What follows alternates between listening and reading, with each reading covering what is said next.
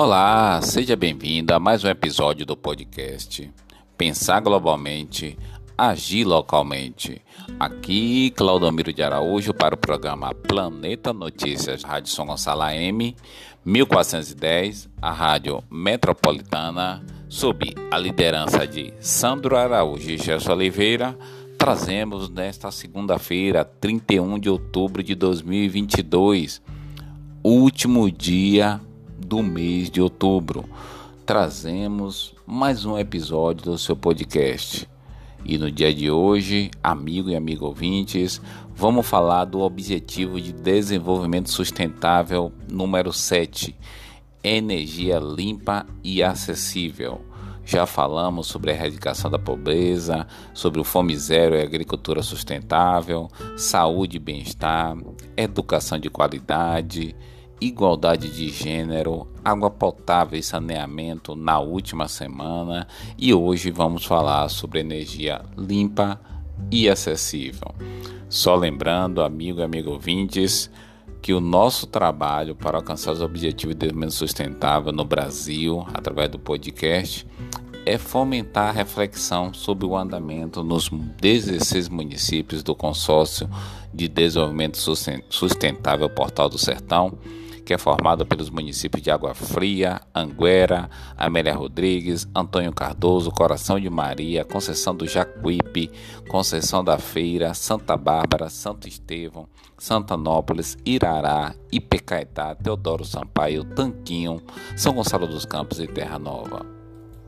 E ainda afirmar com toda a segurança que quanto mais os municípios desenvolverem estratégias para alcançar esses objetivos, os resultados para a população será cada vez serão cada vez maiores.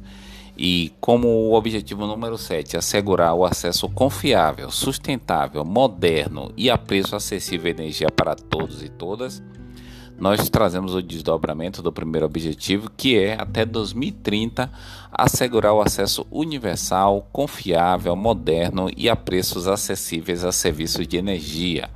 Também até 2030 aumentar substancialmente a participação de energias renováveis na matriz energética global. Aqui no Brasil, as usinas hidrelétricas elas têm uma predominância mas hoje a gente já tem investimentos massivos na energia eólica, né? aproveitando a força dos ventos, também na energia solar e ainda tem outras matrizes energéticas para serem exploradas. exploradas. O Brasil é um país muito, muito abençoado, né? Que a gente pode aproveitar todas essas matrizes energéticas para é, nos desenvolver. E se o, Brasil precisa crescer, ele precisa de energia, né? Também até 2030, a meta da ONU é dobrar a taxa global de melhoria da, energia, da eficiência energética. Também até 2030, reforçar a cooperação internacional para facilitar o acesso a pesquisa e tecnologias de energia limpa incluindo energias renováveis, eficiência energética e tecnologia de combustíveis fósseis avançadas e mais limpas, né, já que hoje a gente utiliza a boa parte é, do petróleo, né, que polui, polui muito. Também promover investimento em infraestrutura de energia e em tecnologias de energia limpa. Também até 2030, Sandro e Gerson, amigo e amigo ouvintes, a meta é expandir a infraestrutura e modernizar a tecnologia para o fornecimento de serviços de energia modernos e sustentáveis para todos os países em desenvolvimento particularmente nos países menos desenvolvidos, né, nos pequenos estados insulares, né, como países da América Central e outras ilhas pelo mundo, que também estão em desenvolvimento e nos países em desenvolvimento sem litoral, né, de acordo com seus respectivos programas de apoio. E só lembrando aqui do programa Luz para Todos, né? O Luz para Todos, ele já existe tem um bom tempo. Exatamente, ele começou a ser executado desde 2004. 2004, no primeiro governo é, do presidente Lula, e ele foi renovado, né? Que ele está previsto para encerrar agora em 2022. Ele foi renovado e está entrando com mais força em países da área amazônica, né? que ainda tem regiões remotas sem energia. Então, é, o programa Luz para Todos levou energia para muitas comunidades rurais que passaram a ficar mais integradas e conectadas, né?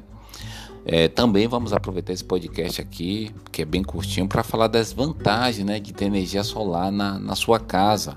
É um sistema resistente, durável, de manutenção fácil, de baixo custo, também não sem choque, sem faísca, também é uma energia garantida mesmo em períodos nublados, chuvosos, né?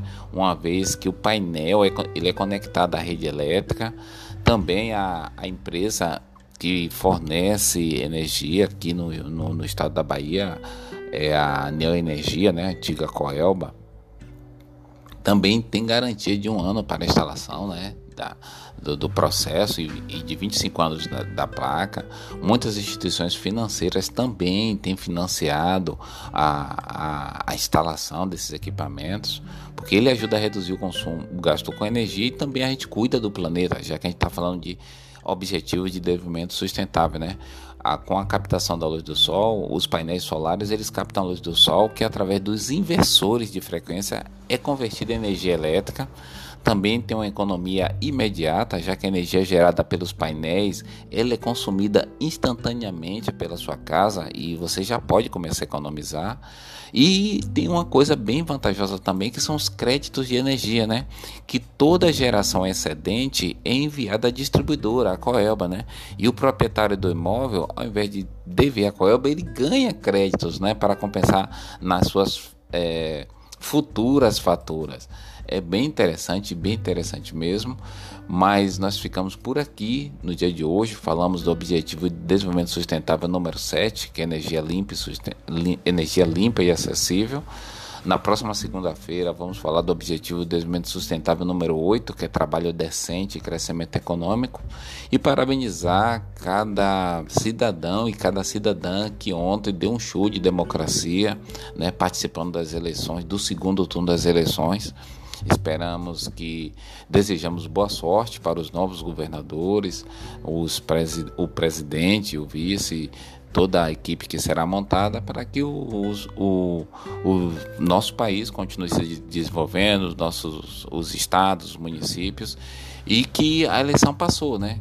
que as pessoas desçam do palanque, é, vamos conversar, política é arte do diálogo, vamos trazer soluções que afetam diretamente a vida da população e vamos de fato viver a república, né? Um forte abraço a todos e até nosso próximo episódio.